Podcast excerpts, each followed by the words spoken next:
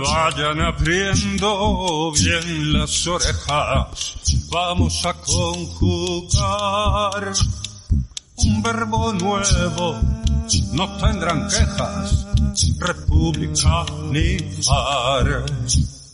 Vayan abriendo bien las orejas, vamos a conjugar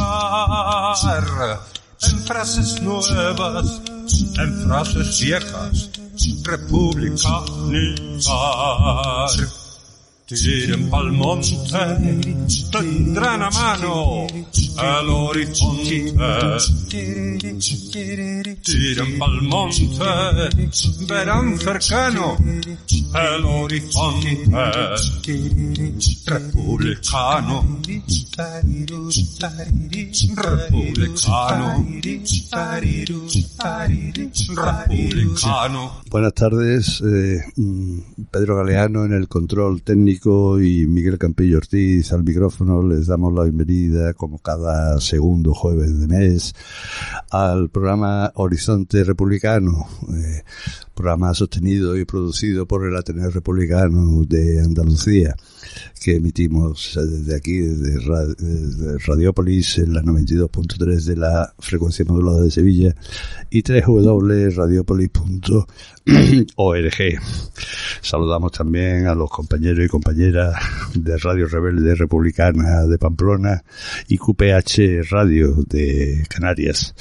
Eh, aquí hoy en el, eh, en el estudio nos acompaña uno de los miembros del, del estupendo equipazo de producción que tiene este programa, que es Rafael San Martín de Ledesma, escritor, andalucista. Hola. Eh, Buenas tardes.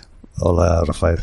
Eh, como decía, un gran equipo. Eh, empezando por, eh, no sé, eh, mm, Joaquín Urias, profesor de Derecho Constitucional de la Universidad de Sevilla, con su sección Poder Judicial, Antonia Corona, profesora de la Universidad Pablo de la Vide, que se encarga del feminismo en su sección. tenemos también al historiador Juan Valencia, a Rafael mm, San Martín, como hemos dicho, a Paqui Maqueda, que se encarga de la memoria histórica, y, y, al presidente del Ateneo, el catedrático de Teoría de la Comunicación de la Universidad de Sevilla, eh, Francisco, Francisco Sierra, con el que vamos a abrir el programa con su editorial. Ya sabemos que los medios median, pero en el caso de España parece que no tienen remedio alguno por faltas fundamentalmente de, autocrítica, de, de reflexividad que es tanto como decir que han perdido toda vergüenza al renunciar a la necesaria autoobservación y a la crítica de la propia praxis. La cobertura, por ejemplo, de la campaña electoral en Andalucía, sesgada en contra de toda opción transformadora, especialmente el Frente Amplio por Andalucía, revela la razón de ser del sistema mediático, orientado, como el grupo Yoli, a defender los intereses creados del IBEX 35, las cloacas del Estado, los herederos de Franco o incluso los neonazis cosmopaletos de la oligarquía económica de Bruselas a la OTAN, en un carrusel sin fin de infamias y acoso que impone el cerco mediático a toda disidencia, a toda crítica o a un simple cuestionamiento sobre la deriva del sistema mundo. Añádese a ello el silencio administrativo del sector y la profesión cuando se procede a la extradición, por ejemplo, de Julian Assange. La libertad de expresión es para ellos un simple señuelo para enarbolar, en el mejor de los casos, la filosofía de Ayuso, la libertad de hacer lo que a uno le dé la real gana, entiéndase lo de real en plan borbónico, sin prestar rendición de cuentas, salvo a los accionistas, como Dios manda. Lo cómico de esta situación es que estos siervos de la gleba siguen tratando de dar credibilidad al relato ficticio sobre los medios como cancerberos de la democracia, divertida metáfora perruna muy doméstica, por cierto, en estos tiempos de mascotas humanizadas, en los que la lógica del mundo invertido tiende a encubrir las fechorías del oficio, simulando no dejar rastro, aunque el crimen contra la democracia queda siempre, además de impune, en evidencia incluso en los panegíricos sobre el rol de la prensa. Por poner un caso, hace unos meses decía el periodista Alfonso Armada que el periodismo no puede renunciar a la precisión, a la exactitud y brevedad, cuando la realidad diaria es justo lo contrario. Empecemos por el ejemplo de Sálvame y la contaminación de los informativos convertidos en versión ola de la actualidad. Ahora la deriva mercantil del periodismo no es nueva. Recordemos la sátira de Evelyn Watt Scoop de 1938 sobre su experiencia en el Daily Mail. La experiencia de este tiempo a nuestros días es que la comedia del arte de informar ya ni siquiera disimula su verdadera función, pues vive exclusivamente del sensacionalismo, las falsas noticias o la manipulación que Billy Wilder retratara magistralmente en primera plana. Llama por ello la atención que columnistas como Juan Manuel de Prada hablen de la muerte del periodismo como cuarto poder, desde un diario, además, como el ABC, que ha encubierto la corrupción del rey y del PP sistemáticamente, abriendo a su vez macrocausas contra líderes de la izquierda en forma de la OFER. Hoy sabemos que el objetivo de la connivencia de la jueza Ayala y el diario de Torcuato Luca de Tena no era otro que eliminar la voz disidente en el ayuntamiento de Sevilla y allanar de paso el camino a Zoido con su mayoría absoluta como así lo consiguieron. La cuestión ahora es cómo se restituyen los derechos conculcados, cómo podemos exigir responsabilidades a los medios y periodistas que a día de hoy siguen el guion prescrito en los despachos de la oligarquía. Desde luego, pese a la imaginación idealista de algunos conversos, no será en las redes, por lo que hoy predomina más bien el imperio del cretinismo digital. Por ello convendría comenzar a proyectar políticas democráticas de comunicación contra los abusos de los dueños de los medios. Cada vez es más evidente que la regulación no es un problema de protección del anonimato y la intimidad, sino sobre todo el reto de garantizar un ecosistema de confianza y equilibrio. La política de la mentira, el cálculo programado de la difamación en la era de las fake news, es el caldo del cultivo del autoritarismo de las clases dominantes, que como advirtiera el filósofo Jürgen Habermas, presentan como opinión pública lo que no es sino la producción premeditada con nocturnidad y alevosía de la opinión publicada de sus intereses. Resultado, la crisis de confianza y credibilidad de los medios. Un estudio de GAT3 para el Foro Periodismo 2030 señala justamente que los andaluces, por ejemplo, requieren más información local y de servicio. Aunque el informe tiene por objeto justificar el pago por información en favor de los grandes medios de referencia como ABC, su lectura a contrapelo nos confirma una verdad incontrovertible. La cultura de la difamación y las injurias campa en el periodismo mercantilista por doquier, alimentando la bestia de lo que mi colega de la Universidad de Valencia, Antonio Méndez Rubio, denomina fascismo de baja intensidad. En suma, la caverna mediática no nos deja ver la luz y pierde foco. Lo que llaman periodismo no lo es, salvo en revistas serias como El Jueves o Mongolia. Como en otros periodos oscuros de la historia, el humor nos hará libre. Bienvenidos al desierto de lo real, del tecnofeudalismo, en el que solo como bufón uno puede contar la verdad. Así que no pierdan la risa, detrás de las pantallas siempre florece la vida y la esperanza. Es hora, por tanto, de convertir la mueca del dolor y la indignación en carcajada, en alegría de resistir y en la voluntad de cambiar el mundo que nos cuentan. Eh, hoy mm, Joaquín Urías en su sección Poder Judicial eh, nos comenta que eh, el, Tribunal de Derechos Humanos ha condenado al Estado español. Una noticia que, como decía nuestro compañero Francisco Sierra, los medios de comunicación difícilmente lo habrán oído ustedes en ellos. Lo, pueden oír en medios comunitarios. Oigámoslo. Estos días se ha producido una noticia de una trascendencia descomunal para el mundo judicial español que sin embargo no ha aparecido prácticamente en ningún medio de comunicación. Se trata nada más y nada menos que de una condena a España del Tribunal Europeo de Derechos Humanos de Estrasburgo. Este tribunal, que es la más alta institución en la defensa y la tutela de los derechos humanos en toda Europa, condena al Estado español, fíjense, nada más y nada menos que por haber espiado a un grupo de jueces y haber elaborado listas ideológicas de los jueces en razón de su manera de pensar.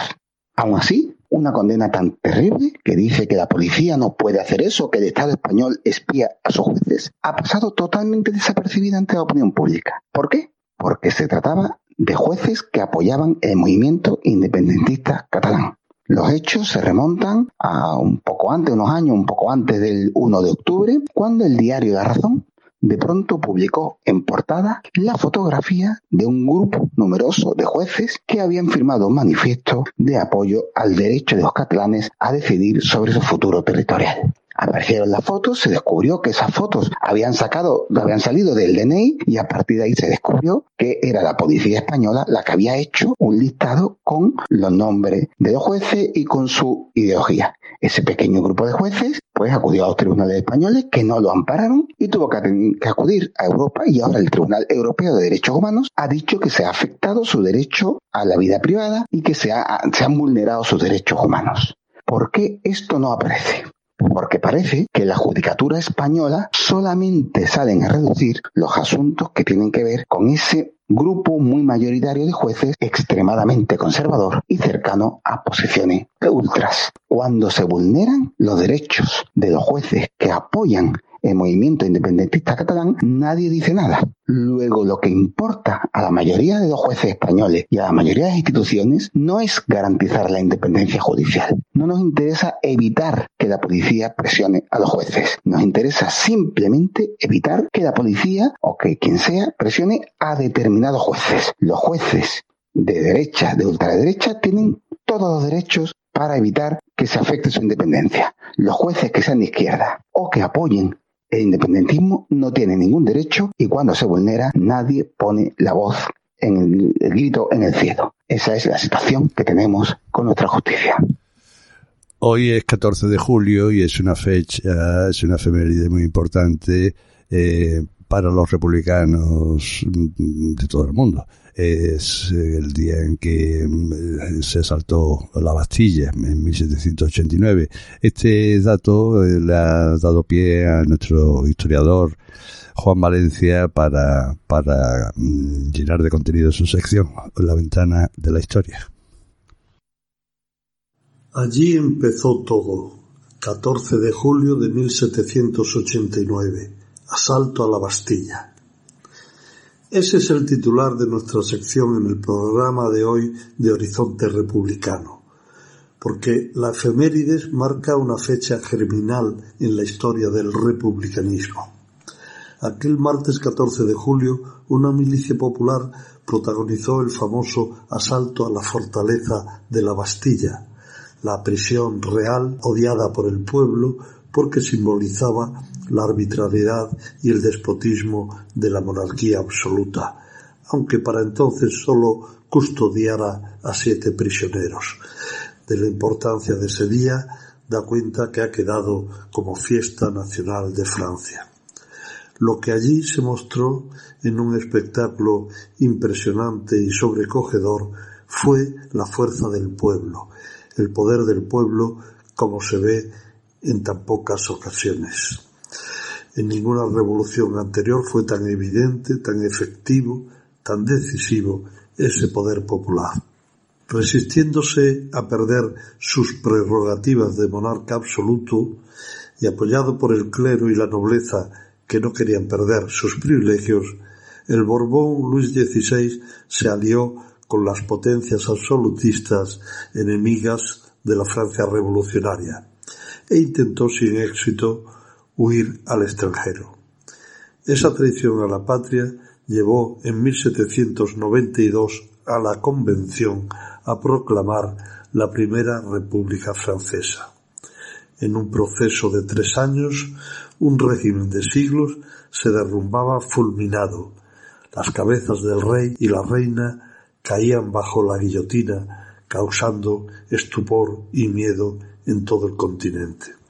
Veinticinco años después parecía que los efectos de la revolución se habían esfumado, porque Francia estaba de nuevo regida por un Borbón y se iban a suceder hasta dos imperios.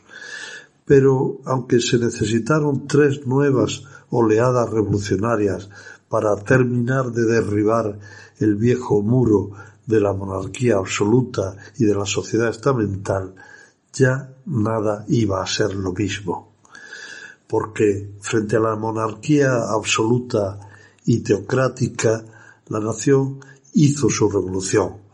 La soberanía de los ciudadanos sustituyó a la de los reyes.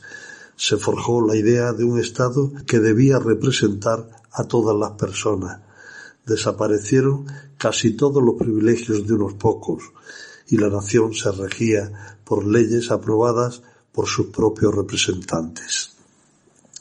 Las victorias francesas sobre las potencias absolutistas de Austria y Prusia impulsaron a la Convención a publicar un decreto en el que la Francia revolucionaria se mostraba dispuesta a intervenir a favor de la liberación de todos los pueblos. Por eso, los ejércitos de Napoleón, aunque se transformaron de defensores de la revolución en fuerza invasora, exportaron las ideas revolucionarias a todo el continente europeo. En España, la Revolución Francesa, iniciada al año de comenzar el reinado de Carlos IV, causó un temor enorme, en especial tras la ejecución de Luis XVI, y determinó el fracaso definitivo del intento de reforma ilustrada desde arriba, el llamado despotismo ilustrado, un proyecto de cambiar ciertas estructuras sin tocar las esencias del antiguo régimen, que eran la monarquía absoluta y el predominio de los estamentos privilegiados. El miedo a la revolución llevó a establecer un cordón sanitario para impedir la introducción de escritos revolucionarios. Así se abandonó definitivamente todo proyecto de cambio. La posterior invasión napoleónica en 1808 permitió al pueblo desplegar una iniciativa histórica y un protagonismo que no había tenido en el pasado. La Guerra de la Independencia fue el primer acto de la quiebra del antiguo régimen absolutista y aristocrático en España. En las juntas de defensa y en las Cortes de Cádiz nacía España como patria de ciudadanos, como nación soberana, y puede decirse que el republicanismo español nació entonces, en 1808. Es verdad que hubo que esperar a 1873 para que llegase nuestra primera y efímera república, pero nuestro republicanismo se nutrió desde el principio de los símbolos y grandes ideas de la revolución de 1789. Libertad, igualdad, fraternidad. Se abriría paso, aunque con grandes dificultades, una nueva era, basada en el pensamiento laico y el racionalismo como criterio de verdad frente a la tradición y la religión. La razón y la ciencia suponían el tránsito de la verdad revelada a la verdad demostrada.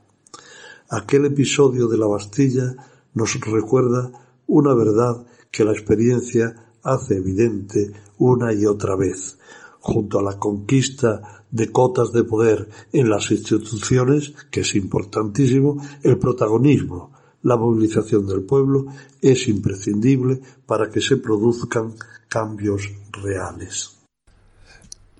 Ahora la sección eh, Andalucía son hechos, la sección de la que se encarga nuestro compañero Rafael San Martín.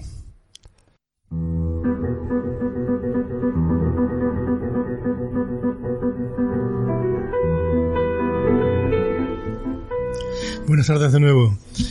Eh, hay muchos tipos de nacionalismos en el mundo, empezando por el peor de los nacionalismos, que es el nacionalismo de los estados, y continuando por los distintos nacionalismos que hay de las naciones sin estado. Pero generalmente, como la mayoría tiende a, reducir lo más posible, siempre al hablar se, procura abreviar, pues como la mayoría intenta reducir, digo, eh, se trata de un solo nacionalismo. Es decir, en primer lugar, no se comprende, no se reconoce que los estados son los más nacionalistas del mundo.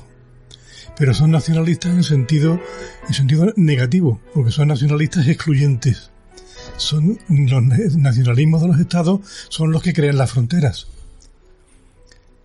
las naciones, las naciones sin Estado, cuando llegan a convertirse en Estados, puede que muchas de ellas también creen fronteras o, las, o, simplemente las asuman. Simplemente asumen que esa frontera existe porque ya estamos acostumbrados a eso y porque los, los demás te obligan a marcar tu frontera, hasta dónde pueden ellos entrar. Pero generalmente, mm, cuando, como una cosa es la práctica y otra cosa es eh, la, la, ideología, la idea, pues en la práctica las fronteras existen. Ideológicamente no deben existir, no, necesitan existir. Porque una nación, no un Estado, un Estado es un espacio de territorio mm, dirigido por un grupo de personas con, una, con, con, con unas constantes. En cambio, una nación no es solamente un trozo de territorio. Una nación es una cultura. Sobre todo una cultura. Es una entidad que tiene una historia en común, aunque con pequeñas diferencias. Esto, sería como, un mosaico. Los mosaicos tienen diferencias de un cuadro a otro, pero en conjunto forman una sola figura. Pues esto es, esto es como el mosaico. Entonces, las naciones, como digo, tienen eh, una, serie de factores en común. Y esos factores son la historia, la lengua, o, la forma de hablar, si se quiere, el lenguaje, eh, la, forma de comportamiento, las características primordiales del ser humano, el arte, la cultura. En definitiva, lo que he dicho antes, una nación es una cultura. Las naciones son entes culturales. Cuando una nación se convierte en Estado, porque se independiza del Estado del que formaba parte, esa nación debería seguir siendo una nación cultural, pero ya independiente. No siempre ocurre así. Y esto es lo que marca también la diferencia interna entre las, entre las distintas naciones. Hay nacionalismos que son excluyentes y hay nacionalismos que son inclusivos. Por ejemplo, el nacionalismo andaluz es inclusivo el nacionalismo andaluz es internacionalista, porque como bien decía Blas Infante, y, está asumido desde antes de que existiera Blas Infante, eh, mi, nacionalismo es humano. El nacionalismo andaluz, antes que nada, es humano. Es un nacionalismo hacia la humanidad. Es un nacionalismo que admite a toda la humanidad. Porque lo fundamental del nacionalismo andaluz es que se pide el respeto a Andalucía. Como consecuencia, al pedir el respeto a Andalucía, se practica el respeto a los demás. Porque las culturas pueden convivir. Lo que no conviven, no saben convivir son las economías. Las economías se enfrentan porque las economías necesitan quitarle algo al otro para florecer, para destacar. Las culturas no, las culturas no necesitan quitarse nada unos a otros. Entonces, un nacionalismo cultural es un nacionalismo puro, es un nacionalismo puro en el sentido de, pureza, de belleza, de, entendimiento entre las personas. Luego, si el nacionalismo andaluz lo que persigue es el entendimiento entre las personas y el nacionalismo andaluz lo que persigue es el respeto entre los seres humanos y el respeto entre las comunidades, y además de que, de que persigue el suyo propio, persigue también el concederlo a los demás, vamos a imaginar que empezamos que otras nacionalidades empiezan a comprender esa filosofía, porque es una filosofía, claro, no es una economía, es una filosofía. No manda la, economía en este caso, manda, la cultura, como he dicho antes. Así es que si, si, el, si los nacionalismos van asumiendo que el nacionalismo es una forma de entendimiento con los demás, de respetar a los demás, los nacionalismos se irán respetando se podrán independizar muchas entidades, pero no va a haber enfrentamientos entre ellas. No puede haberlos porque habrán, habrían asumido que, como he dicho varias veces, el nacionalismo es una forma de entenderse entre las personas, de comprenderse, de ayudarse. Luego, entonces, desde este punto de vista, en la medida en que los nacionalismos funcionen de esta manera, resulta que los nacionalismos serían el verdadero internacionalismo no el internacionalismo supuesto de la Unión Europea o el internacionalismo más supuesto todavía del nuevo orden mundial, que lo que pretenden es esclavizar a la gente. Todo lo contrario, un nacionalismo en el cual todas las entidades que formen parte de él estén de acuerdo entre sí, será un nacionalismo perfecto, un verdadero nacionalismo internacional. Mm. Eh, estupenda la, tu sesión, Rafael. Eh, oigamos ahora la sección de Paqui Magalqueda, la presidenta de, de la Asociación Memorialista Nuestra Memoria de aquí de Sevilla. Buenas tardes a todos y a todas. Hoy vamos a tirar del hilo de la memoria del campo de exterminio de las arenas. Sí, habéis escuchado bien, un campo de exterminio llamado Las Arenas en el término municipal de Sevilla. En este campo de exterminio se asesinó, se condenó a muerte por hambre y enfermedades a 144 presos que fueron arrancados literalmente de la ciudad de Sevilla por el único delito de ser personas que deambulaban mendigando por la ciudad sin otro oficio. Eran personas que molestaban simplemente al ayuntamiento de Sevilla de aquella época y fueron internados en este campo de exterminio. Murieron de hambre, de enfermedad. Eran 144 las personas, los presos a los que se estaba buscando. Solo se han podido encontrar los restos de 59 y tenemos que decir que aquello no es una fosa común, es un lugar de enterramiento porque estos hombres fueron enterrados a través de una orden judicial y su inscripción en el registro civil está datada. Es la tercera vez que se hace una intervención de este tipo en este cementerio, que es el cementerio viejo de la Algaba, donde estaban, donde están supuestamente estos 144 personas. Está pendiente de una cuarta intervención porque no se han rescatado todos, no se sabe exactamente dónde están el resto de cuerpos, si hay otra fosa común o no, y también están pendientes de las pruebas de ADN de estas 59 personas para enterrarlas dignamente. Hicimos una visita a un grupo de entidades memorialistas junto con vecinos, vecinas y parte del ayuntamiento de la Algaba el día 19 de junio y nos atendió estupendamente, como siempre, la gran profesional que es Concha, eh, que está trabajando en, el, en la fosa común, abriendo la fosa común del cementerio de Sevilla, Picorreja, a través de la Sociedad Aranzadi, que es la misma entidad que está también ha intervenido en la búsqueda y sumación de los 59 presos del cementerio viejo de la Gaba. No olvidamos, no perdonamos, no nos reconciliamos hasta que encontremos la verdad, se haga justicia y se repare a las víctimas. Buenas tardes a todos, buenas tardes a todas. Salud y memoria. Los olvidados, los que retumban en la memoria, los perseguidos de anochecida en mitad del cerro los exiliados, los que jamás volvieron a ver correr a sus hijos. Las olvidadas, las que escondían pan en el mimbre, las perseguidas. Y señaladas en todo el pueblo, las exiliadas que jamás volvieron a ver correr a sus hijas. No olvidaré para que haya servido de algo tanto desvelo, para que no se pierda el poema bajo el sombrero.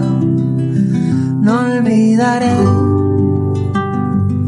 para poder hablarle a mis hijos de los abuelos, para que un día al fin descansen justos los huesos. No olvidaré a las maestras que tanto hicieron por esta letra y a las artistas, las que burlaran a la censura, las guerrilleras resistieran los bombardeos en las trincheras.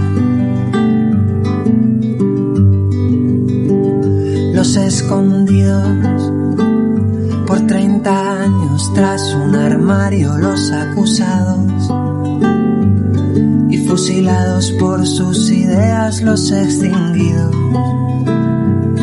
abandonados bajo este suelo sin una rosa, las silenciadas, las que del miedo quedaron mudas, las que parieron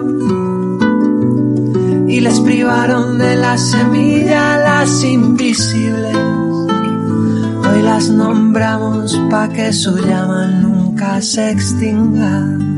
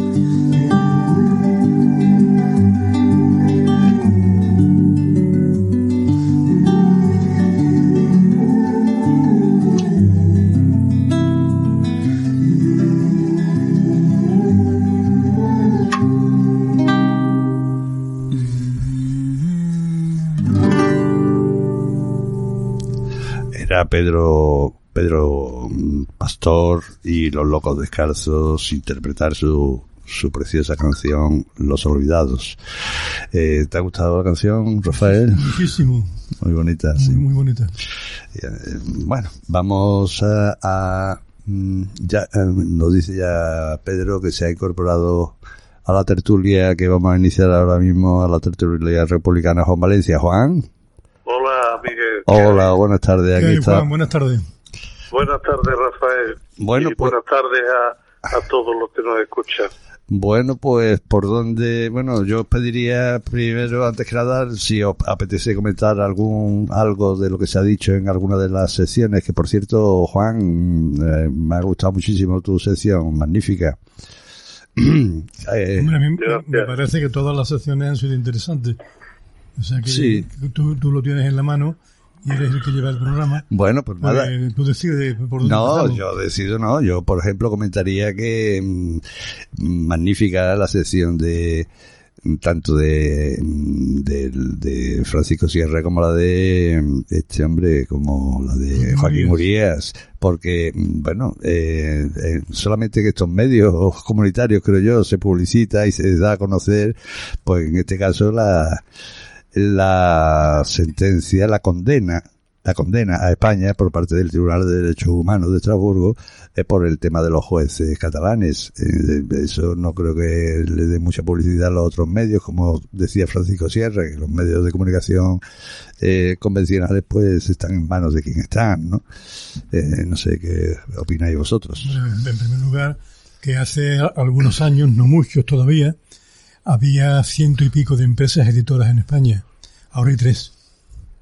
Quiero decir, ha habido una concentración brutal, más brutal que la de los bancos todavía, porque bancos por lo menos quedan una docena o por ahí o algo más, pero empresas editoras quedan tres solamente.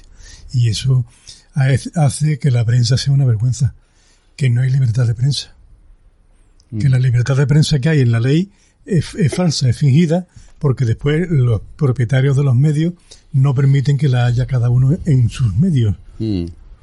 Y, y- y ahí está la, la verdadera responsabilidad. Nadie se atreve a hablar porque Mm. lo pueden echar del, del periódico o de la televisión.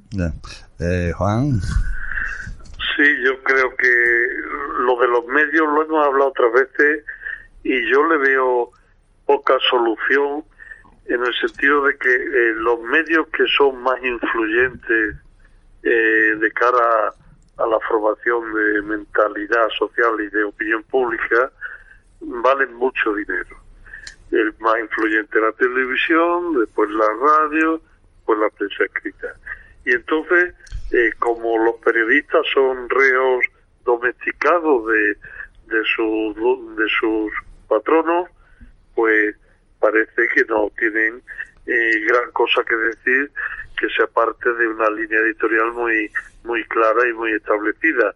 Entonces, eh, ¿qué se puede hacer? Porque lo importante es decir, bueno, vale, los medios ya sabemos lo que son, pero ¿qué podemos hacer para que eh, haya una situación más democrática en el que la ciudadanía pues pueda tener acceso a una información más plural y más eh, veraz.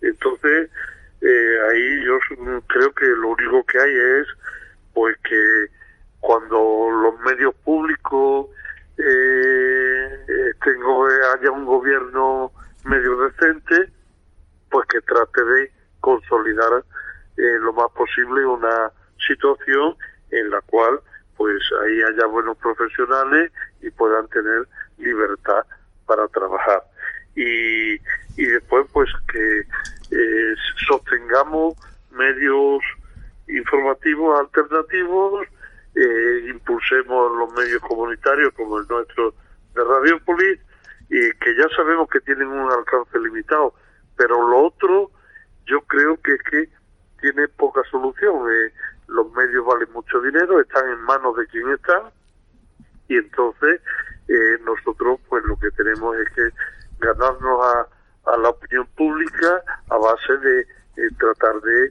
que tengan un mayor sentido crítico, una mayor formación y sobre todo de estar con la gente cuando se les necesita y cuando tienen problemas.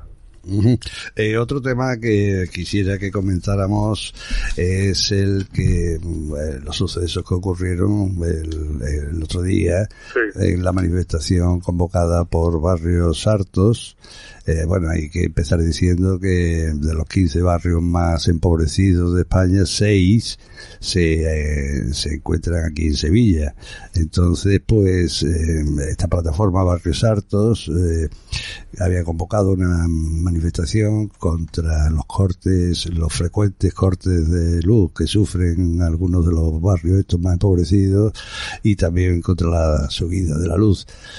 allí detuvieron a su portavoz, nuestro amigo y, hemos compartido muchas movilizaciones juntos, Juan García López, eh, en fin, se le aplica la ley en fin, contarnos, habréis visto la, actuación policial tan violenta, porque los vídeos han estado circulando, no sé, ¿qué opináis? Tan violenta y tan lamentable. Yo creo, voy a decir lo mismo que digo en el artículo que se publicó ayer, La Voz del Sur, uno de los pocos medios escritos independientes que ha publicado ahí un artículo sobre este asunto. Ayer, ah, perfecto. Mi artículo en La Voz del Sur sale los jueves. Y entonces, este jueves, eh, toqué el problema de, del, del martes. Sí. El martes o el lunes, ¿no? Sí, el lunes o el martes fue, sí. Eh, la policía tiene una misión, que es ayudar al público. Claro. Y no debería salirse de esa misión. Son servidores públicos. Son servidores públicos, en teoría, por lo menos y por lo tanto no debería salirse de esa misión. Esa es su verdadera misión. Su misión no es, no es, pegar porrazos. Su misión no es tirar balas de goma y dejar tuerto a una persona. Esa misión no está encomendada a nadie. La policía tiene la misión de cuidar, de, respetar y de hacer que se respete. Pero se hace que se respete con el diálogo. No se hace que, la gente se respete a base de palos, no es hacer lo que se respeten es reprimirlo. Y la represión se, se, reprime por una parte, pero sale por otra. Todo lo que, lo que está hecho a la fuerza revienta. Y la policía lo único que hace cuando pega es hacer que la gente reviente. Que, que se tienen que callar, que se tienen que retirar, que se tienen que, que acompañar al policía cuando, cuando los esposan, pero es una brutalidad, una brutalidad absoluta irresponsable y, eh, y además insoportable que pongan a una persona boca abajo en el suelo y que luego encima le pongan en la rodilla apretando la espalda o incluso el cuello. Recordemos que la policía americana mató a una persona. Ha más de un muerto ya con esa, en esas situaciones, sí. Exactamente. Bueno, pues el, otro día en la, en la, manifestación, cuando cogieron a Juan, le pusieron la rodilla en la espalda y le apretaban sobre el suelo. Una de las rodillas en la espalda, la otra en la cara. En la cara, en efectivamente. Sí. Eso, eso es una brutalidad inadmisible. Y eso los jueces deberían actuar de oficio. Eh, Porque ya que ellos son represivos, que sean reprimidos también. Y una vez reprimido, una vez evitado por, por la fuerza que eso se, lo sigan haciendo así, empezar a educarlos. La policía necesita que se les enseñe. Necesitan escuchar, aprender a escuchar, que no saben escuchar. Necesitan aprender a escuchar. Necesitan aprender a dialogar. Y cuando la policía dialogue y escuche, o sea, cuando escuche, dialogará. Y entonces empezaremos a tener una policía democrática, una policía para defender al pueblo.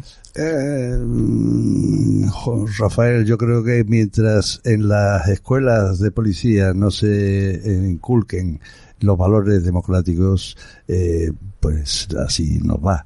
Y eso ha ocurrido en la transición, que no se depuraron lo- la, la policía, ni por supuesto en la actualidad. ¿No te parece, Juan? Sí, a mí eh, he estado en las imágenes que son espeluznantes, además de recordarme eh, lo que ha mencionado Rafael de los hechos de Estados Unidos, eh, me recuerdan esos viejos tiempos de lucha contra la dictadura Mm. y en los primeros tiempos de la transición, eh, sobre todo cuando venían esas unidades especiales que parecía que los tenían ahí eh, acuartelados y cuando los sacaban estaban sedientos de sangre y de darnos palos a, a la ciudadanía, a las personas. Entonces, claro, evidentemente esa no es la misión de una policía que al fin y al cabo está sostenida con fondos públicos, con el dinero de todos, y que de lo que tienen que hacer es, es, eh, guardar nuestra seguridad, no ponerla en peligro. Y yo creo que efectivamente son las manifestaciones, como lo que ha comentado eh, Joaquín Uría de, de las cloacas del Estado y, y la situ- situación de los jueces, es resultado de cómo se produjo la transición en unas condiciones en las que quedaron intactos eh, los cuerpos represivos de, del franquismo y que eso no ha sido modificado eh, ni en el ejército, creo yo tampoco, ni, ni en la fuerza de seguridad del Estado, por otro tipo de educación democrática Claro. y que tanto tiene que ver con esos valores republicanos que defendemos en este programa. Eh, aquí corren vientos muy malos últimamente. Eh, parece que las libertades públicas eh, corren serio peligro y no queda otra que defender a marcha martillo los derechos que tenemos como personas. Mm.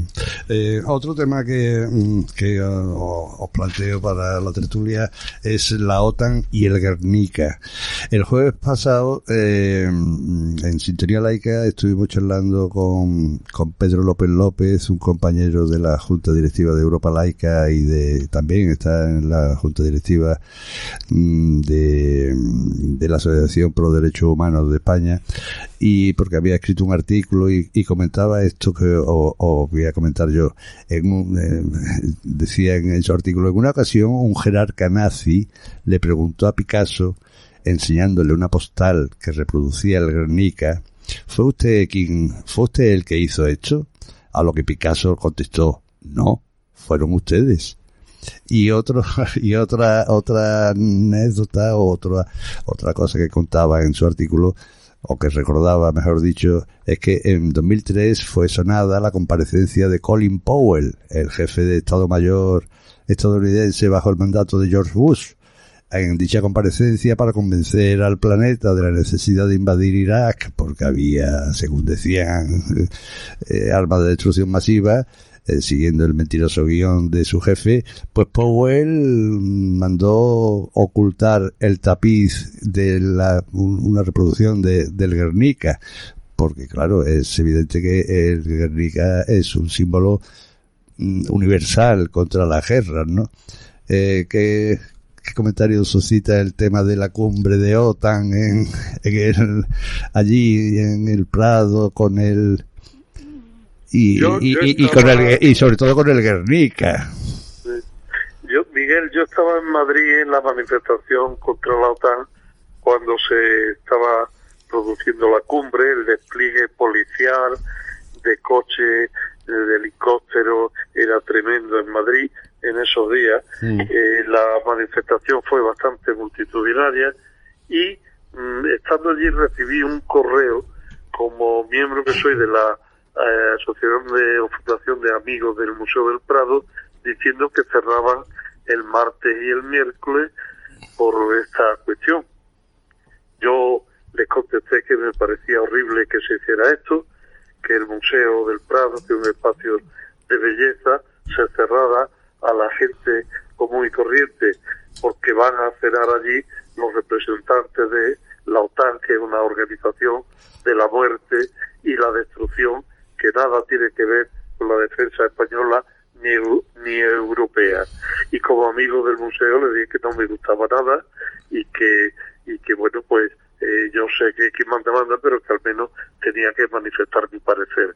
Eh, tanto la foto en el Delante, nada menos que de la Madre Gloriosa Menina, como luego de del Guernica, para escarnio de lo que supone esa obra, pues a mí me parece tremendo. Y sobre todo me parece tremendo que haya alguien de alguno que desde filas de la de la izquierda pues hayan dicho que le parecía muy bien que se celebrara la cumbre en Madrid, porque vamos, para esa izquierda que no nos hace falta derecha. Eh, a mí me parece que las cosas están tomando un sesgo muy, muy peligroso en el mundo. Que Estados Unidos, para tratar de defender, sobre todo ante China, su primacía mundial, eh, parece estar dispuesto a todo y lo que ocurre es que Europa ahí actúa como un lacayo. En vez de forzar un sistema de defensa europea, pues son los criados de Estados Unidos hasta el punto de que nos hacen añorar una figura de derecha como de Gaulle, pero que por lo menos por su chauvinismo defendía su independencia. A mí me parece que nos están queriendo a inducir a un militarismo, a redoblar el gasto militar, etcétera, que no podemos admitir de ninguna de las maneras y que se está convirtiendo en un asunto central. Totalmente de acuerdo contigo, Juan. Dime, Rafael. Yo volviendo a lo que tú decías antes de las armas de destrucción masiva, siempre me he hecho una pregunta. Si se podía atacar a Irak o a cualquier otro país por tener armas atómicas, que además después resultó que, era mentira, que se lo habían inventado, pero si se podía atacar a alguien por tener bombas atómicas, ¿quién ataca? ¿Quién, quién, ¿A quién le corresponde invadir Estados Unidos? Que sí, ahí sí que hay armas de destrucción masiva. O sea, es que es ridículo. ¿Por qué las armas atómicas son peligrosas en un sitio y en otro sitio son buenas? Buena pregunta. bueno, yo os, plantearía también una, un, tema de debate porque, en fin, no sé el comentario que hacer. Eh, la Iglesia Católica recibe, que recibe cerca de 12.000 millones de euros anuales del Estado, se opone a través de sus obispos al ingreso mínimo vital permanente. ¿Qué opináis? O ellos que sí que están realmente bien pues, subvencionados permanentemente. Digo lo mismo que acabo de decir antes, en, antes o al mismo tiempo que se les quite a ellos la subvención. Mm. Juan. Pues a mí me parece una indecencia de, de las muchas que realiza la jerarquía de la Iglesia Católica. Eh, lo que está haciendo con, eh, con el patrimonio público, eh, que se está incautando a través de las inmatriculaciones, eso es una vergüenza y que no debería permitir ningún gobierno.